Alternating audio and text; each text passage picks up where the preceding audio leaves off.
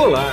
Você vai ouvir agora um episódio do podcast Vida Moderna para ficar atualizado com o que existe de mais moderno e deixa a vida mais interessante.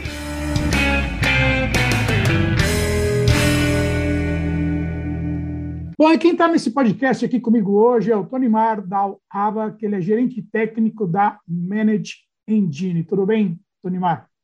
Opa, Guido, tudo ótimo. Como é que estão as coisas? Tudo bem, tudo tranquilo. Tirando os ataques ransomware e tudo mais, está tudo tranquilo lá.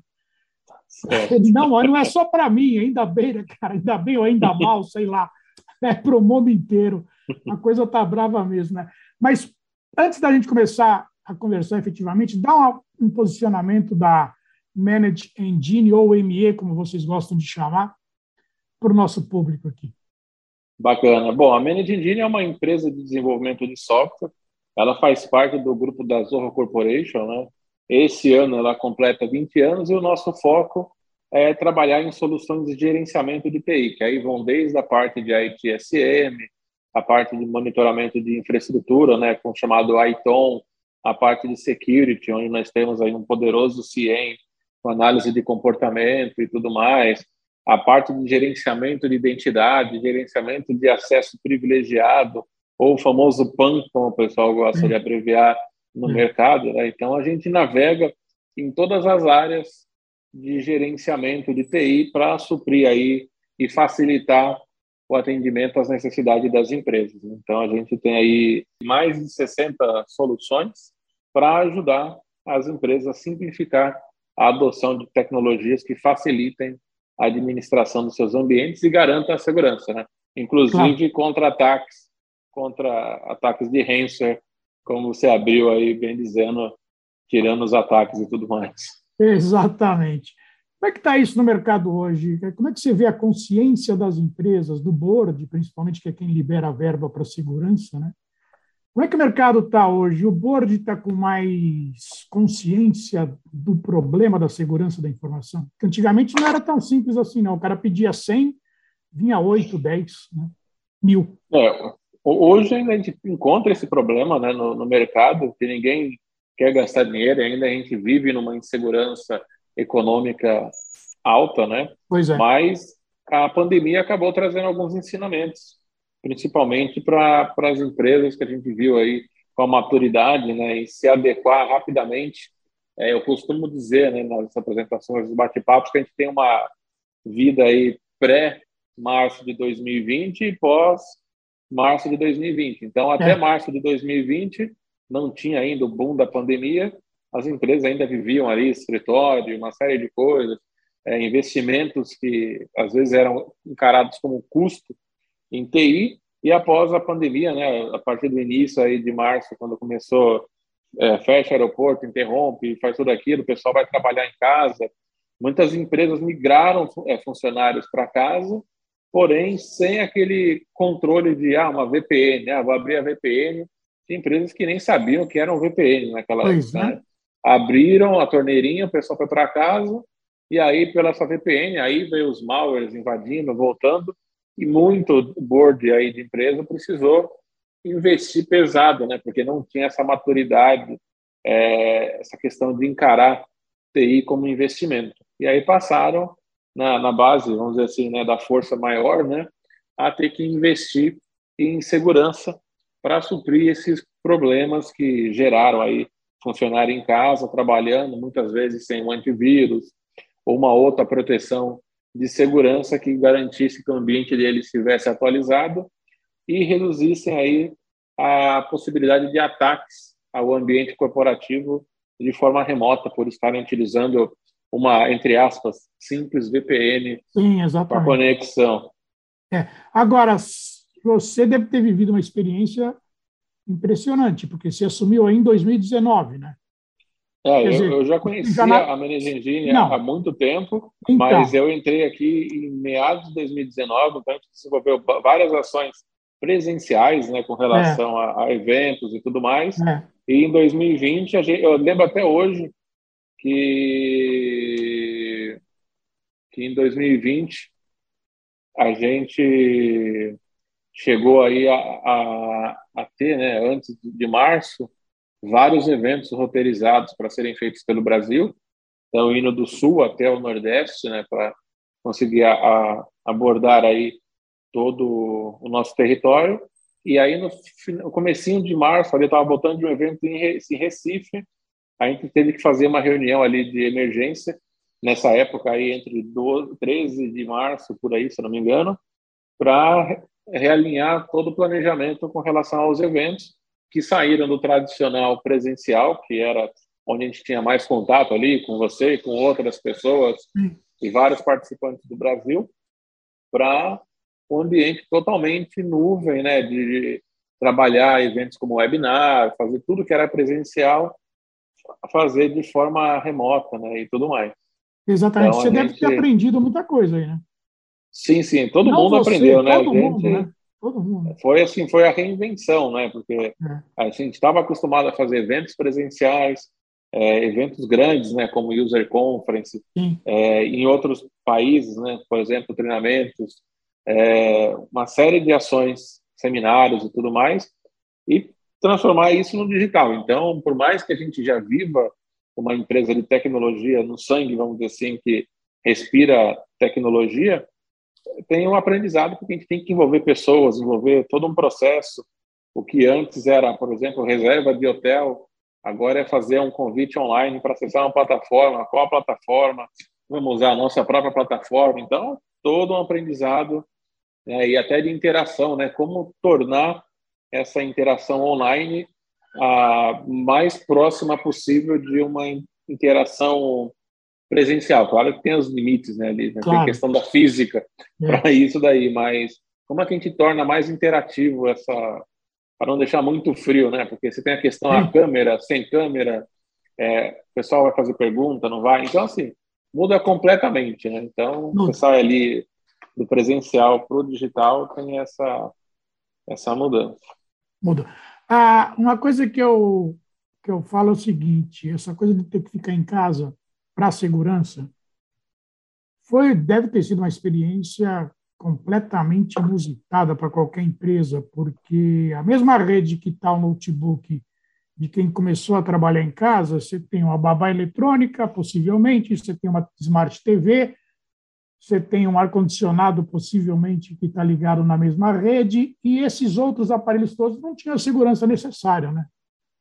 Várias formas né, de ataque se aproveitaram dessas brechas, porque ninguém em casa se preocupa. A gente vê aí Wi-Fi com senhas de 1 a 8, é, nomes é. pessoais, então, assim, várias facilidades né, de trabalho de Wi-Fi da vida, por exemplo, e você tem ali, querendo ou não, a sua rede particular com nível de segurança e nem sempre é o do maior e o mais seguro possível, né? Ninguém vai pensar em ter em casa um multifator de autenticação para logar no Wi-Fi ou logar no próprio computador pessoal. Então, às vezes tem gente que nem senha tem, é. né? Então, você parte desse desse ponto. E aí a gente leva um fator a mais, né? Que é deixar que os funcionários utilizem o seu ambiente de casa como eu comentei né, no, em alguns webinars que a gente fez, passaram a transformar a casa em escritórios remotos. Então, você tinha ali, cada funcionário era um escritório da empresa. Então, cresceu, né? Ela eliminou ali o escritório presencial, mas abriu outras centenas de unidades que era a casa do pessoal. Então, investimento e, e infra, como internet, para poder utilizar, melhorar o acesso. Mas a questão da segurança, como a gente já falou aí anteriormente, nem sempre foi aí uma premissa, né, ou um investimento prioritário de muitas empresas. Então, Sim. o pessoal começou a trabalhar de casa, aí também junta, né, aquela comodidade de você estar em casa e falando, ah, estou tranquilo aqui, meu chefe não está vendo, ninguém está olhando, não tenho câmeras aqui observando o meu dia a dia, ah, estou tranquilo, vou entrar aqui no navegador aqui, vou buscar como ganhar, aumentar minha receita durante a pandemia trabalhando de casa, ou até mesmo, né? A gente recebe muito nos celulares hoje aí, é, venha vender tal produto, eu sou gerente de tal lugar. E é phishing para todo lado, né? É, então você fica ali no meio de uma pescaria, literalmente, é. pronto para ser fisgado. E aí o pessoal acaba, né, caindo nessas, pelo momento, né, ali de fraqueza, acaba pelo seu elo mais fraco, né, o usuário, caindo em alguns golpes desse, e aí você imagina, estou plugado numa VPN, levo para dentro da minha empresa, se eu não tiver aí um nível de segurança forte, e levo esses malwares para é. dentro. E aí, uma vez pegando o malware, pegando o seu gancho que você falou de vários itens conectados internamente, eles podem se aproveitar de brechas desses outros recursos que estão na sua rede e também puxar aí, de repente, fazer sua Alexa falar o número do seu cartão de crédito, pois fazer, é. enfim. Aí é, dá para a gente discutir aqui várias Nossa, possibilidades né? que a gente tem hoje, né? É, um podcast só não, não dá, sinceramente, não, não dá. Não dá. Mas então, e como é que você vê, olhando para frente um pouco agora, quando o 5G tiver efetivamente colocado no mercado, né? Ele acabou de estrear em Brasília, o próximo é São Paulo, deve demorar alguns anos ainda para a coisa ficar como é o 4G hoje, né? E tem muita infra para ser feita aí. E você, todo mundo que não tem 5G no celular precisa trocar o celular também, né? Senão não vai acessar Sim. o 5G, né? Quer dizer, uma mudança de base de celular importante, que no começo deve ser um percentual pequeno, mas isso tende a crescer. Né? Ah, como é que você vê o 5G para a questão de segurança? Vocês já estão pensando nisso? É, assim, a gente, nossas soluções, elas, independente de 5G, 4G, o que tiver, é. É, o foco nosso é em gestão de TI. Né? Então, por exemplo, no caso de uma telecom que estiver trabalhando com, com 5G e precisar de soluções para fazer ali a retaguarda do ambiente, tanto na parte de monitoramento da qualidade do serviço, enfim, ou até mesmo da segurança pelo que está trafegando pela aquela, pelo, pelo link, né, independente de qual que seja, a gente tem como ajudar através das nossas soluções. O que eu vejo que o 5G vai trazer aí é um outro aprendizado até com relação como as coisas vão se comunicar, né? Sim. É, hoje aqui eu tenho alguns aqui perto do escritório nosso aqui, eu tenho aqui o sinal do 5G já ativo no meu celular. Sim, tem sim. algumas antenas aqui já e eu consigo navegar aqui a 5G. É... Mas é experimental ainda, né? Às vezes Mas funciona, é, às vezes tá no, tá no beta aqui, é. tá na versão beta. Tá no beta. Então, então assim, vai ser um outro aprendizado, né? Como é. as coisas comunicam. E a gente vai precisar ter aí, né? O mercado vai precisar de ferramentas que dê o suporte, porque cada vez vai ficar mais veloz tanto a comunicação quanto também a tomada de decisão sobre um eventual, claro. por exemplo, ataque você estiver claro. sofrendo um ataque, você não pode esperar três horas por uma remediação. Imagina. Ou, ah, vamos tomar um café ali e depois não. a gente vê o que está acontecendo. De jeito não nenhum. tem, não tem como isso. É o que eu costumo dizer, né? É uma frase de uma pessoa que eu trabalhei aí há muito tempo, que ela falava que tinha duas certezas na vida. Uma é que o coração da gente ia parar e outra é que a gente ia ter um, um problema na nossa infra de TI. Então, assim, você sempre vai ter uma parada cardíaca e sua infraestrutura vai ter um incidente. Isso são as duas certezas que ela comentava que tinha na vida. Isso ia acontecer de qualquer jeito. Exatamente. E eu aprimorei isso falando que você tem um, esses dois incidentes, seja ele um cardíaco ou um de TI, mas o nosso tempo de resposta ele tem que ser o mais rápido. Isso para cada um dos casos. Isso não muda. Né? Então, se eu demorar muito para fazer ali o procedimento de primeiro atendimento para alguém que está com uma parada cardíaca ou deixar de fazer ali num tempo hábil, muito curto, uma tomada de ação para uma infra que está com incidente, eu vou ter sequelas nos dois casos. Uma Sim. que eu posso perder uma pessoa, que, né, aí, dadas as devidas proporções, não tem nem o que se discutir, e a gente tem aí, no caso de TI, né, para o nosso lado que a gente está discutindo, um agravante que a gente tem tanto a parte da infra com ataque, se for um ransom, o que, que vai ter sido criptografado, de dados, por exemplo, qual que é o dano causado, de repente um usuário que conseguiu obter informações confidenciais. É, hoje é muito comum é, hackers pagarem comissão para funcionários insatisfeitos fazerem sim. um ataque sim, interno. Sim. Então, assim, como é que a gente remedia essa situação? Então, a gente tem que ser cada vez mais rápido. E com o avanço dessas tecnologias, isso vai demandar muito mais rapidez por parte das soluções. Então, não posso ter uma solução, a gente falar, ah, é real time, e aí você tem é. 15 minutos de delay. Então, não é, é. real time. Não. 15 minutos já aconteceu muita coisa. Nossa, uma área de o que, que já passou de log ali de dados é. trafegados. É. Já era. é muito complicado. Então, a gente vai precisar demandar mais ferramentas, conter vários recursos para mitigar cada vez mais rápido o que trafegar aí em cima da velocidade que for e de uma forma mais rápida e dá para você um respaldo e falar, olha, Guido, realmente aqui foi identificado uma tentativa de criptografia de um arquivo, por exemplo, e a remediação foi essa. Então eu automatizo meus processos de tal ponto que a tomada de ação é, foi o que notificar o Guido que aconteceu um incidente, mas a remediação foi nesse instante aqui, não que, olha, está acontecendo, Guido, está acontecendo um ataque aí, o que, que você vai querer fazer? É. Olhar ou resolver? Então, assim, não dá para ter escolha, tem que fazer a remediação e notificar, de repente, um SOC ou NOC, quem tiver envolvido, claro. para claro. as devidas responsabilidades aí de cada um. E uma coisa importante também, que isso aí sou eu que penso, né? É o seguinte, nunca negociar com o sequestrador, né, cara? Porque de cada, isso é estatística mundial, de cada seis pedidos de resgate dos dados, apenas um é uh, efetivado favorável a quem sofreu o ataque. Os outros cinco, cara, a empresa paga e os caras não devolvem nada, né? Os caras somem, efetivamente, né? Uhum. É muito delicado mesmo, é muito complicado isso tudo. Agora, me diz uma coisa, de todas as soluções que se oferece, segurança ela é hoje a mais requisitada? É, no momento, sim, né, porque demanda isso, né, que foi uma é. coisa que veio por conta da necessidade gerada pela pandemia. Tem claro. que pegar aí coronavírus, aí várias, é, vários ransomware se aproveitando disso, né, do momento. É, no início, quando não tinha vacina ou estava começando o processo de ter uma vacina, falando, olha, aqui o resultado da vacina, aqui eu emito o seu certificado de vacina, faça alguma coisa, tudo relacionado ao momento justamente para quê?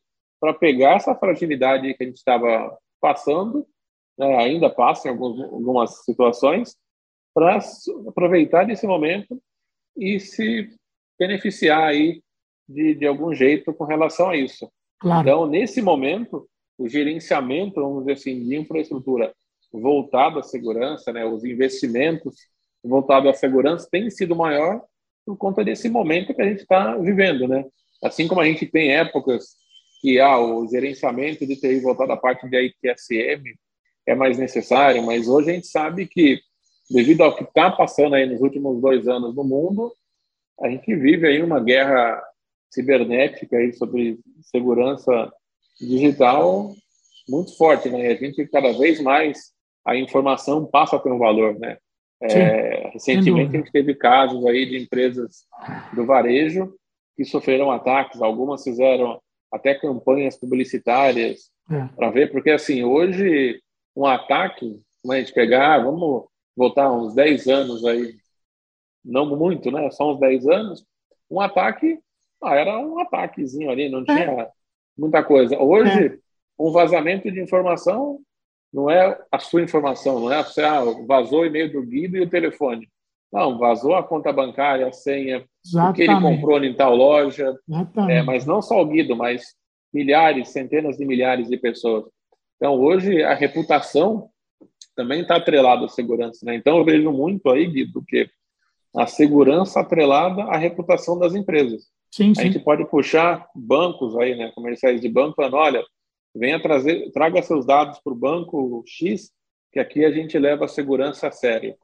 Já apontando o quê? Que tem o banco aí que sofreu um vazamento, pois não, é. não tem uma transparência, não garante segurança.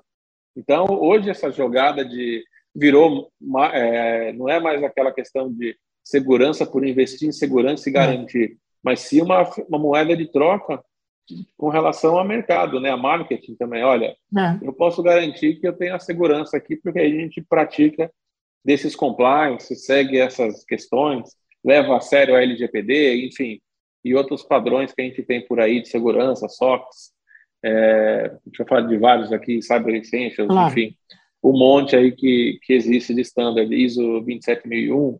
Então, assim, hoje é muito mais do que apenas, ah, eu tenho aqui. Não, ninguém tem por por, ah, eu acho legal ter. Não, é uma obrigação, tem que ter, porque é um diferencial lá na frente.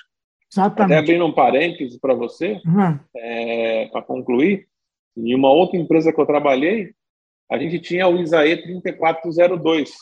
Tá. Então, assim, era muito comum ter esse tipo de certificação do ISAE 3402 para ações de facilities, como ar-condicionado. Então, garantia que o meu ar-condicionado, que a parte elétrica, estava sendo entregue de forma correta, tinha redundância, enfim. E a gente implementou isso para quê? Para a parte de serviços.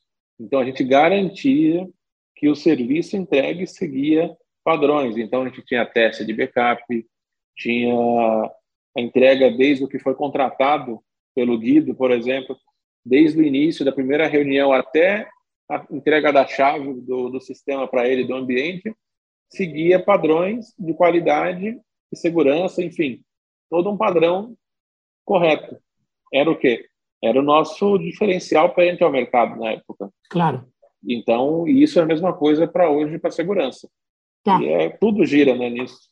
Exatamente. Qual é que é o, que é mercado que você considera principal aí? Quer dizer, qual, qual que é o teu mercado hoje que demanda mais serviço teu?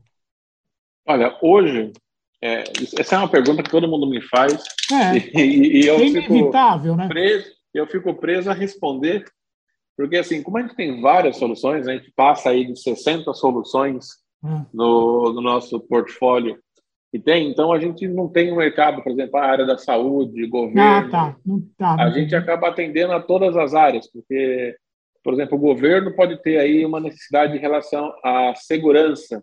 Ah. Então a gente vai ter aí, a gente viu vários casos de, de invasão aí no governo. Sim. Na área da saúde também a gente pode ter uma necessidade por conta dos dados sensíveis dos pacientes, ou uma gestão de, de acesso privilegiado ou, por exemplo, é, empresas de varejo que tem muito utilização de terceiros.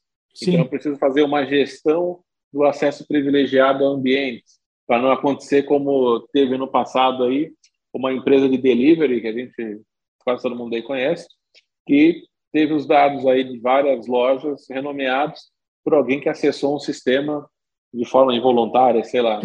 Então, assim, a gente consegue atender a vários pelo nosso tamanho do portfólio. Então, a gente não tem um mercado, ah, meu forte é governo, meu forte é saúde. Não. Entendi. A gente tem soluções para todos os tipos de mercado e tamanhos de empresa também.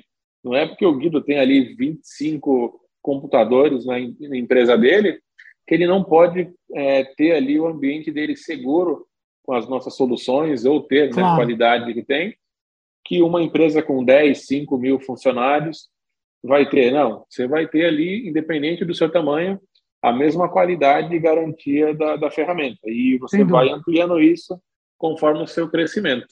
Sem então, dúvida. Agora, para a gente finalizar, vocês estão fazendo 20 anos de Brasil, é isso, né? Fizeram? É isso. Na verdade, a, a, na verdade assim, a Manage Engine né, está completando 20 anos no geral, né? Ah, no aqui geral. No Brasil, ela já, é, aqui no Brasil ela está mais de de 15 anos já, se não me, engano, ah. se não me falha a memória, está é, tá em torno de, de 15 anos aqui no Brasil já, mas no geral a empresa, né, a divisão né, da Managing Engine da, do grupo Zorro Corporation completa esse ano 20 anos. A Zorro comprou, a Zorro não, a Zorro, a Zorro, o grupo, ou o grupo, o Zorro comprou, comprou quando a, a Managing, você sabe isso? Ela não comprou, né? Ah, na verdade, Foi spin-off? É, na verdade, o que aconteceu? É, vou contar um pouco da história. Tudo começou em 96 com a ah. nossa, vamos dizer assim, a, a irmã mais velha, né, a WebMS, que era uma divisão nossa, né, voltada à parte de IoT para telecom. Isso Olha, em 96, naquela época já? 96. É, a gente já falava de IoT. Comecei 2002, internet, pô. Isso, exatamente. Então, empresa nova aí, mas com é. bastante know-how já. Em 2002, o que aconteceu? devido ao crescimento e tudo mais, foi necessário criar uma nova divisão voltada ah. à parte de gestão de TI. E aí ah. nasceu a Manage Engine em ah, 2002. Entendi. Entendi. Em 2005 veio a Zorro para competir com outros players aí de colaboração, né? Então a parte de e-mail é, online, a parte de CRM, soluções de colaboração com planilha de texto, é, documentos, é, possibilidade de criar apresentações online, reuniões online, enfim, uma ah. série de, de, soluções também nasceu a, a Zorro em 2005. Em 2021 a gente teve mais uma, é, então no final do ano passado aí nasceu a Control, voltado a fluxos de processos. Então a gente ah. tem aí uma nova divisão. E para deixar mais simplificado o nome, aí o nome, né, lá entre 2002 e 2005, o nome de Zorro Corporation, para ter aí uma simplificação aí na, na nomeação da empresa. Então, Zorro Corp é o nome da empresa e a gente tem várias divisões. E aí vale ressaltar também para vocês, né, que estiver acompanhando a gente, que a gente é uma empresa privada, a gente não tem investidores. Então, Entendi. 100% do que a gente tem feito até hoje e vai fazer é por conta do nosso, literalmente, nosso suor aí desprendido para a criação das ferramentas. Então, a gente não tem, é até uma coisa que eu vou deixar bem claro, aquela questão quando o pessoal fala, ah, integração das ferramentas. Às vezes o pessoal compra uma ferramenta nossa de Service Desk precisa integrar com a ferramenta de gestão de endpoints, por exemplo. Dois, três cliques no máximo, de forma bem simples, como tem que ser, é realizado. Eu não tenho aquela dor de cabeça que eu chamo do puxadinho digital, né? Sim. Você compra uma solução aqui, vai integrar, você desiste porque não consegue. Então a gente não passa por isso com as nossas ferramentas. Entendi, entendi. Tá bom. Quero agradecer bastante o tempo que você despendeu comigo aqui. Eu sei que a tua agenda é concorrida. Você separou esses minutos para mim. Muito obrigado, viu? Eu que agradeço. É um prazer enorme estar contigo novamente, aí batendo um papo. Tá bom, um abraço. E aqui é Guido Orlando Júnior diretor de conteúdo do portal Vida Moderna, que você acesse em www.vidamoderna.com.br. Tchau. Você acabou de ouvir um episódio do podcast Vida Moderna. Assine grátis nos apps Spotify, iTunes, Deezer, Tuning, Google Podcast e Android Podcast.